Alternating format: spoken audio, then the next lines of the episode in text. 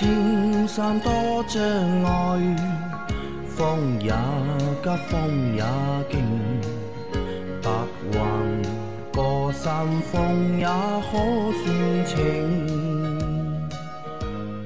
莫说水养车修车乐趣多，开车用车没烦恼。大家好，欢迎收听老秦汽修杂谈，我是老秦。大家好，我是老秦的小工杨磊啊。我们今天的节目接着昨天继续。第一个问题，国六 B 的车是不是不能用粘度为三零以上的及以上的机油啊？我的车，我的车主手册要求机油型号为零 W 二零，每五千公里换一次，这个更换周期也太短了。是不是国六 B 的车对吧？不能用二零以上的粘度的机油？没有规定机油粘度，嗯，并没有规定，嗯，好吧，只规定了要使用低灰分机油，嗯。只要是低灰分机油，任何粘度都可以使用，嗯，好吧，嗯，零 W 二零呢是最早出现的满足这个国六 B 要求的对，因为去年的时候，我们我看了一下，就是零二零的机油里面低灰分的蛮多的，对的，但是你要找三零四零的，对，就比较少。对的。所以说呢，这个只要是低灰分机油，都是可以使用的，因为低灰分机油不会 不容易，也不是说不会啊，不容易造成颗粒物捕捉器的堵塞，啊，是因为这个原因。嗯啊，如果你用三零年度的机油是低灰分的，其实也是可以用。啊，因为这个灰分的程度啊，中低高啊，和机油的粘度级别啊，它是没有关系的。没有关系的。啊，那然后他问啊，就是他的车主手册要求对吧？机油型号为零二零是吧？每五千公里换一次，他觉得这个周期太短了。嗯，零二零有没有长效的？呃，零 W 二零的机油好像寿命都不长。都不长对吧？都没有长效。啊，因为这个机油粘度它就这么点，因为机油你在工作的时候啊，它的粘度是一直在下降，会衰减。会衰减的，会下降的，对吧？因为机油在发动机里面工作，它这个会酸化。为什么要用低灰分机油？其实灰分本来的这个灰分这些成分就是为了对抗酸化。那么 现在去掉了这些成分，用其他的成分来替代它，也是为了控制它的酸化。但是其实是不如之前的那些高灰分的机油抗酸化的能力强，所以它的造成它的使用寿命也短。嗯，好的。嗯，那你目前用零二零低灰分机油的话，那就五千公里保养一次，按照你这个保养手册上来，或者按照四 S 店的要求啊。来，再下一条，秦大师杨老板阿 Q，你们好，想请教个问题啊。我的车型是二零一二款长安奔奔迷你啊，一点零 L。自从上个月发动机故障灯爆了之后，到现在为止都没有解决。从最开始的点火线圈更换，到后面的火花塞更换，再到后面的机油更换，用电脑读取显示两个缸失火，但是因为更换了新的机脚垫，震动不大，声音噪音很大，请问一下，汽车有失火现象还能正常行驶吗？感觉除了加耗油耗高一点，动力小一点，声音大一点，有个灯亮，也没有其他感觉。您帮车哪出问题了？谢谢。这个问题说的，你说你都不在乎这些问题了，那就没问题呗。车是你的，你认为它没问题，不想修就不修吧。嗯。但是你要问我的话，我肯定跟你说这个车有问题，不能开，它一定要修好。两个缸失火，对吧？换了点火线圈，换了火花塞，对吧？但还是失火。那是这样的啊，那么点火线圈、火花塞都会引起失火，嗯它工作不良都会引起气缸失火。那么是不是只要点火线圈和火花塞没问题，气缸就不失火呢？那肯定不是了，对吧？对啊还有喷油嘴还有嘴，喷油嘴，还有缸压的问题，嗯对吧？都是有问题的。还有这个 问题多了一大堆了，对吧？那么你只是换了这个点火线圈和火花塞，那么最常见的问题还有就是缸压的问题以及这个喷油嘴的问题。那可能喷油嘴也有问题，对吧？可能你这个发动机气门有问题，造成缸压过低，或是这个活塞过度磨损，活塞环磨损过度造成缸压降低都有可能，对吧？所以说，你说这个，因为刚换了机脚垫，所以震动也不会这么大。失火的话，换机脚垫没用的，该抖的还是抖，好吧？你只有不失火抖动，哎，换个机脚垫好了，对吧？它有只要有失火，你这个机脚垫换了换了新的也没用，它该抖的还是抖。啊，因为这个抖不是机脚垫造成的，对的对吧？是因为失火造成的，对的。啊，所以你这个车还要仔细的查啊。啊，那么怎么解决你这个问题呢？我觉得就是你可以考虑先检查一下喷油嘴有没有问题。嗯，如果有问题的，更换两个喷油嘴，费用也不会很大啊，费用也不会很大。嗯，你说这个除了油耗大、动力小、发动机声音吵，其他还有一个灯亮着，其他也没什么感觉。这么多感觉，你哎你还要怎么觉得样对吧哎你还要还觉得怎么样没感觉？你不要等车子不能开了，趴在那里的才叫有感觉啊，对吧？好的，如果这个车要的话，继续要要去修啊。再下一条，三位老师好，如果阿 Q 不在，就两位老师好。晚上还有两格油，去加了两百块油，大概二十五升，加完显示四格油，晚上再启动显示五格油，第二天早上启动显示六格油，下午又显示五格油，一会儿又显示四格油，这是什么情况？谢谢。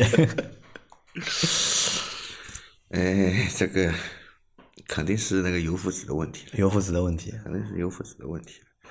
油负值上面它有个有个膜片啊，油负值它始终是浮在那个油箱里面燃油的最上方的。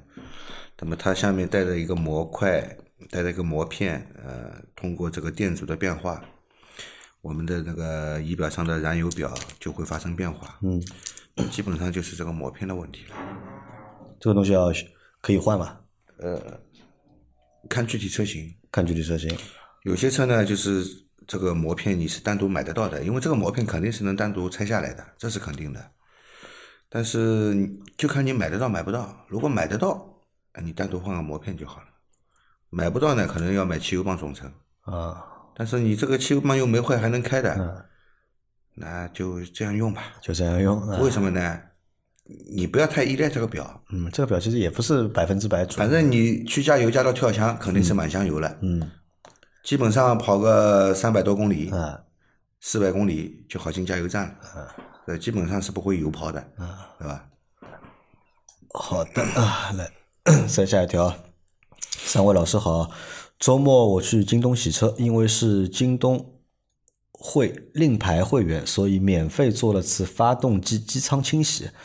他们先用白色清洗剂打在机舱里，然后用小刷子刷，再用气枪吹掉。请问会对机舱里的部件有损伤吗？看得我有点害怕，对吧？师傅说只要把线束保护好，用水冲也没事，是这样吗？我觉得只要不是秦师傅帮我做保养，谁做我都害怕。呃，这样啊，这个关于机舱里面的清洗，嗯，这个有人觉得有必要，有人觉得没必要。比方说老倪，老 倪就觉得很有必要，比方说我就觉得没有必要，嗯，啊，为什么呢？因为这个地方它一直暴露在外面的，嗯，除了上面有一个发动机机盖，下面空的吧，下面空的，就算有个护板，嗯，它也不密封的。你马在马路上行驶，灰尘进入很正常，对吧？这点浮灰能有多坏的作用呢？除了机盖打开看起来有点脏不好看，其他没什么害处，对吧？那么你你用清洗剂去洗它，把它洗得干干净净的，以后就不脏了吗？开一个礼拜，上面又是一层灰；开个半年，又是脏得一塌糊涂，是不是这样？那么 这个地方是不是一定要把它洗得很干净？其实没什么太大必要我觉得没太大必要啊。然后这个这些他喷的这些这个清洗剂在里面，那如果它是中性清洗剂，没问题。它如果是碱性或是酸性的呢，多少都是有腐蚀性。对，而且它洗完了以后也不是用水冲的，他也不敢用水冲，用水冲冲出问题来，这车子多了，对吧？他就是给你吹一吹，吹你知道的呀，吹不干净的呀。不可能百分之百都吹掉嘛。啊，它如果是有酸性有碱性的，那基本上其实清洗剂不是酸性就是碱性，嗯，中性清洗剂很少，当然也有，对吧？一般中性清洗剂价格也也很高，价格也很高。嗯，你觉得他们会给你用这些东西吗？那么咱碱性和酸性在我们的那个发动机舱里面的零部件上面附着时间长了，它肯定有腐蚀性的，对吧？这是其一。第二，然后你做完了还做了一个镀膜，镀膜嘛就是更加就是骗眼睛的东西了了。这个地方需要镀膜吗？你说车身油漆镀个膜亮一点好看一点，这 发动机机舱搞得这么亮，你打算开车的时候把发动机机盖拿掉？展示给人家看，我这个发动机舱多干净多亮嘛？呃，有什么意义呢？对吧？呃，我觉得意义不大，但是它是送的嘛，那你眼睛看得舒服就行了，就不建议经常去做这些东西。意义不大，好吧？嗯。然后你要觉得对吧？只要不是秦师傅帮我做保养，谁做都害怕的话呢，也简单，对吧？你到老秦这里啊，办张 V V V I P 卡。以后就是要保养、要修车就找老秦，好吧？那我们再来下一条啊。三位男生好，咨询两个问题啊。一，您说自动挡的车等红绿灯挂 N 档比较好，是车速快要刹停，但还没有平稳的时候挂 N 档呢？他们说这样可以减少一次降档的操作，还是停稳后再挂 N 档？二。前轮一条轮胎爆了，买相同品牌及型号的一条轮胎换上可以吗？已经跑了两万公里了啊！两个问题啊，就是在等红绿灯时啊，切到 N 档，到底在什么时候切？肯定是车停稳了再切，车停稳再切。行驶的时候不能挂 N 档啊，好吧？他们说这样可以减少一次降档的操作。减少一次什么降档的操作？变速箱降档的。降什么档？你车都快停了，嗯，已经降到一档了，嗯。它还能降到负一档去？不可能吧？嗯，对吧？减少什么操作呢？所以一定要等车停下来，呃，肯定是停稳了再挂 N 档，好吧？如果车没停稳，直接推到 N 档里面会怎么样？长期这样操作会缩短变速箱使用寿命。就推是推得进去的。对啊，你不要说快停的时候了，你正常行驶开个七八十码、开一百码的时候，就挂空档也空挂滑行了，对吧？对。你挂 N 档也能挂进去的，这个又不是挂不进去。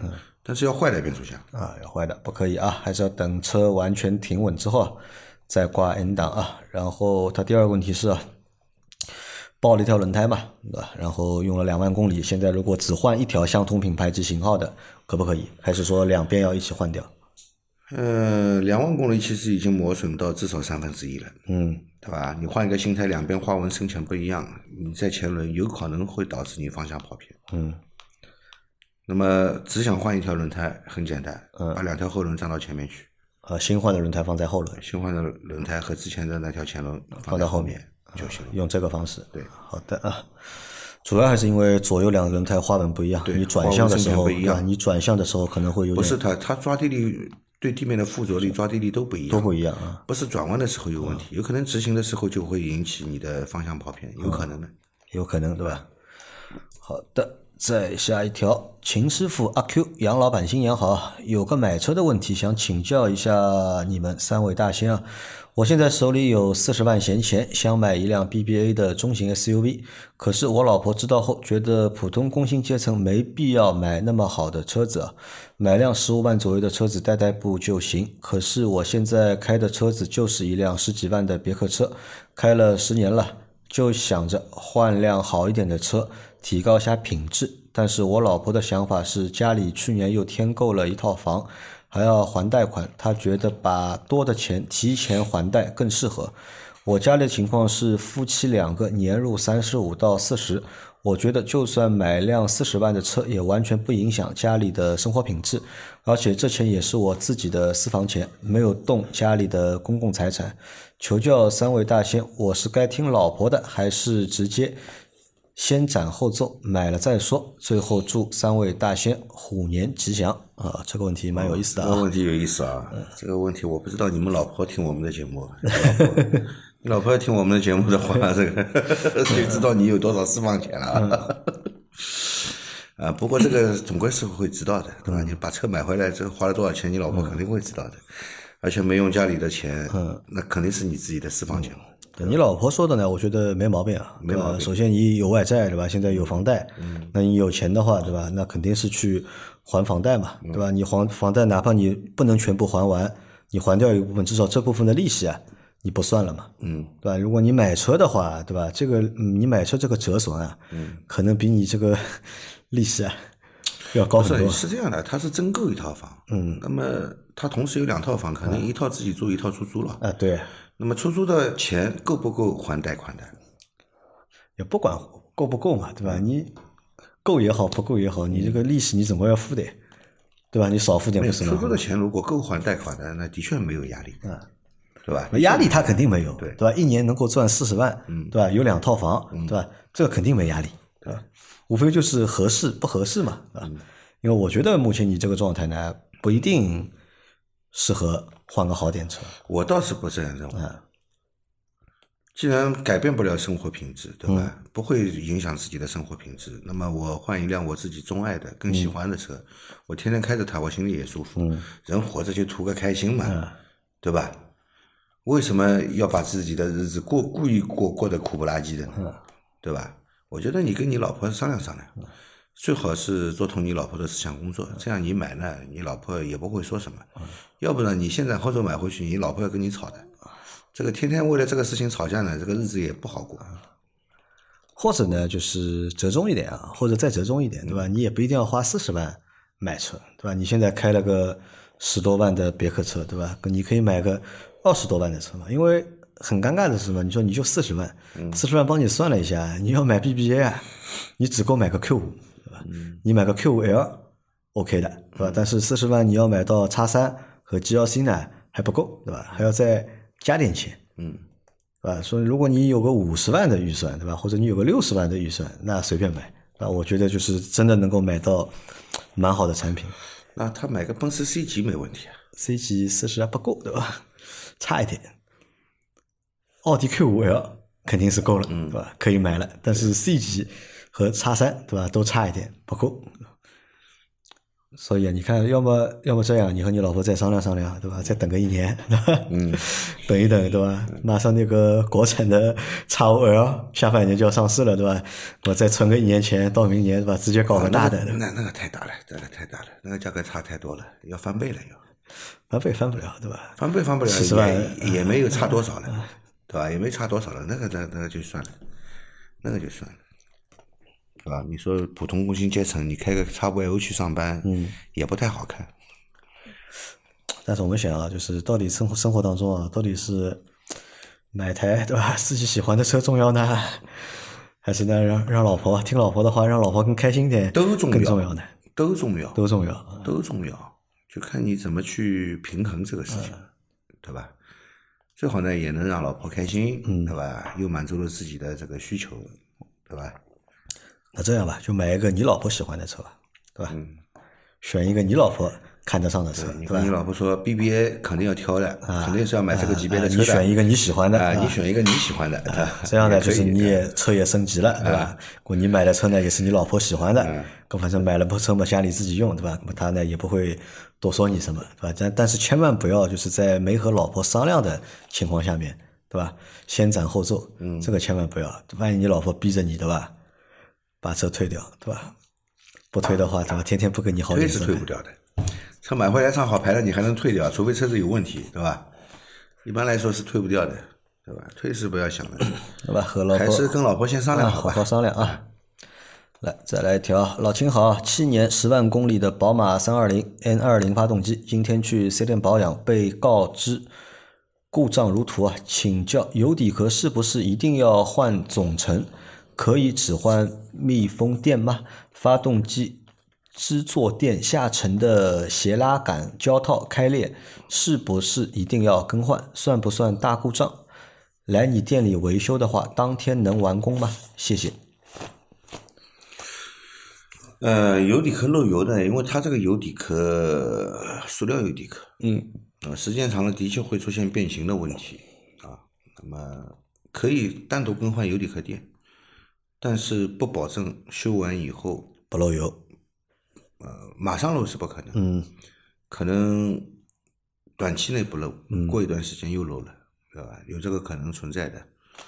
啊，那么你你要保证维修质量的话，最好呢就是更换油底壳总成。你你这个问题去四 S 店是百分之百给你换油底壳总成的，不可能给你换一个密封垫的，嗯，对吧？那么换总成跟换密封垫的价格呢，其实也是差蛮多的，嗯，这个你自己决定，对吧？换总成，那么相对来说呢，就靠谱点是吧？至少就是开开个三四年，应该不会再漏的。换垫子呢，有可能也能开个三四年不漏，但是也有可能开个半年又漏了。嗯，这个你自己考虑清楚，好吧？那么发动机机脚垫下沉，嗯，下沉到什么程度？轻微下沉正常，因为它都是有变形的，因为橡胶件。嗯，如果下沉严重，对吧？这个肯定是要换的。下沉严重一定要换。对，下沉像它那个斜拉杆的胶套开裂了，那是不是也一定要换？还有就是下沉了以后，你现在车子抖不抖？嗯，如果基本不抖，就说明下沉也不严重。嗯，啊暂时不理它。你去四 S 店检查，他肯定跟你说下沉下沉了，叫你换嘛，要不然它的产值怎么做上来的？嗯，对吧？还有就是这个斜拉杆的胶套开裂，开裂到什么程度？对吧是有裂纹还是裂开了？啊，是有裂纹还是断裂？嗯，这是不一样的。如果断裂，肯定要换的。只是轻微的裂纹很正常，车子开个几年都有点轻微裂纹的。你说像新的一样，不可能，好吧？它都是有一个过程的嘛。嗯。从轻微裂纹到裂纹变得比较深，到最后断裂，呃到断裂的程度是百分之百要换的，啊，对吧？这算不算大故障？应该这个不算大故障这也？不算什么大故障。正常一台车用的时间长了，这些橡胶件对吧，都会出问题。对，啊，如果来你店里维修的话，能当天完工吗？嗯这点事情当天完工应该是没问题的，当天完工应该没问题当天完工没问题的。啊。如果真要去的话，记得提前预约啊。嗯。再下一条，三位老师好，我是一五款长安逸动啊，现在六万公里，去年十二月做的大保养，开了一个月没问题啊，一月份回老家，轰油门在两千转有破响声，两千转往上或往下都正常，只有刚好两千转有破响声，在爬坡尤其明显，也可能爬坡有时候长时间在两千转，平路不明显，所以两次去修车店试车都没有试出来。修车店说可能是爆震，加了添加剂，但问题还有啊，请问问能可能是什么部件的问题？空档两千转正常，嗯，你说这个破响声啊，因为你没有这个很详细的描述啊，这个破响声你叫我怎么理解，对吧？那么从你后面的这些这些这个留言来看呢，我觉得可能是这个气门敲击声，气门敲击声。哒哒哒哒哒这样的气门敲击声，对吧？那么肯定是发动机输出功率下降，特别是在爬坡的时候。那么两两千转，可能又是在一个这个要换挡的，呃一个相对来说比较高的档位上面，那么发动机本身扭力就不足，不足，对，再加上在较高的档位，它这个扭力更不足，对吧？因为低速档扭矩大嘛，对吧？嗯，那么可能造成你这个发动机啊，你踩油门的时候，它要处理往上走的时候，要加速的时候呢，它自动会调整这个点火提前角。那么往前推了以后呢，效果不好，电脑会自动再往前推，以至于推到这个提前角过早，发动机产生爆震，啊，可能是这个原因。那么怎么解决这个问题呢？首先我们要去恢复我们车子发动机应该有的动力，对吧？那就涉及到什么呢？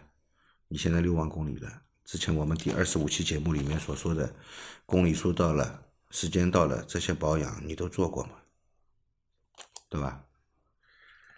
你说的做的大保养，我不知道你这个大保养是哪些范围，因为你有很多人认为大保养就是机油机滤和空滤，对吧？机油机滤空滤还有气滤，这个叫大保养。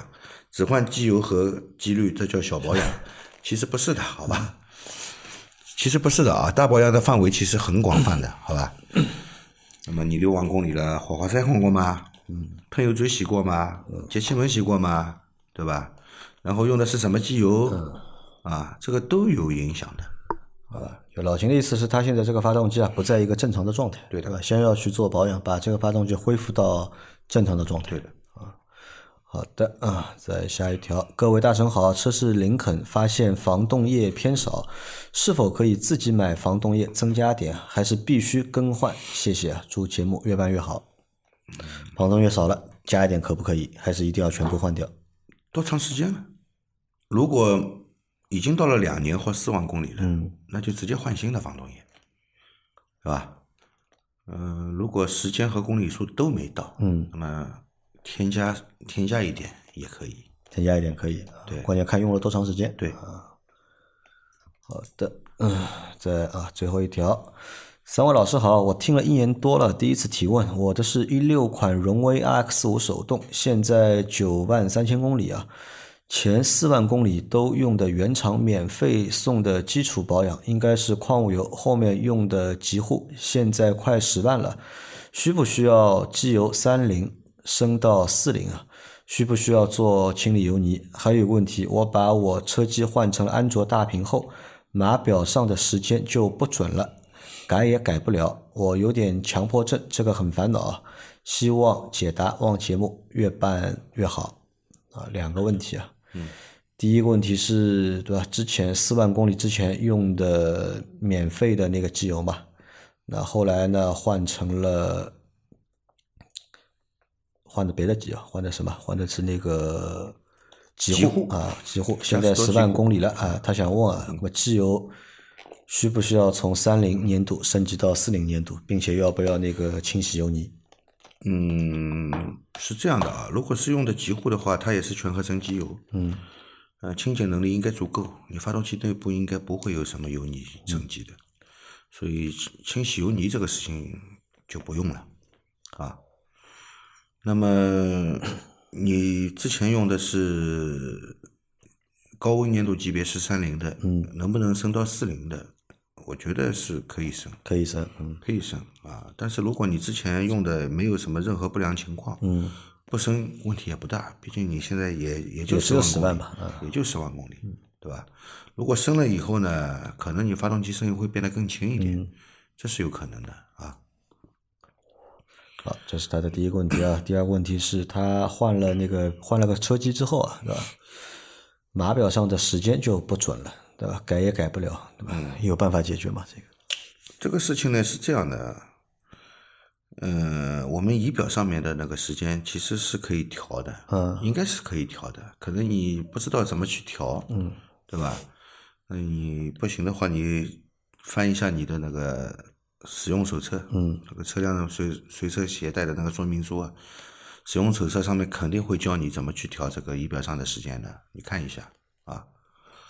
还有一种可能就是有些车啊，它的确啊是在车机上面调时间，嗯，仪表上的时时间显示是跟随车机的，嗯也就是说它这个车机跟仪表是通讯，嗯是吧？是跟随车机的。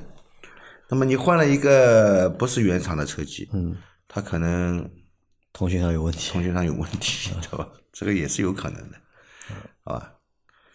但是仪表这个上面，你翻一下说明书吧，我觉得应该是可以调的，啊应该基本上肯定可以调大多数车辆都是可以调的，因为出厂的时候又不可能是现在的时间了，肯定也是出厂时候调好的嘛。在车机上调，仪表是跟随的，啊这这种都是有可啊，能的。你换车机就麻烦了。对的，好的，那我们今天的这期节目啊，先到这里啊。大家有任何关于养车、用车、修车的问题，可以留言在我们节目最新一期的下方，我们会在下周的节目里面一一给大家解答。我们明天再见，拜拜。拜拜。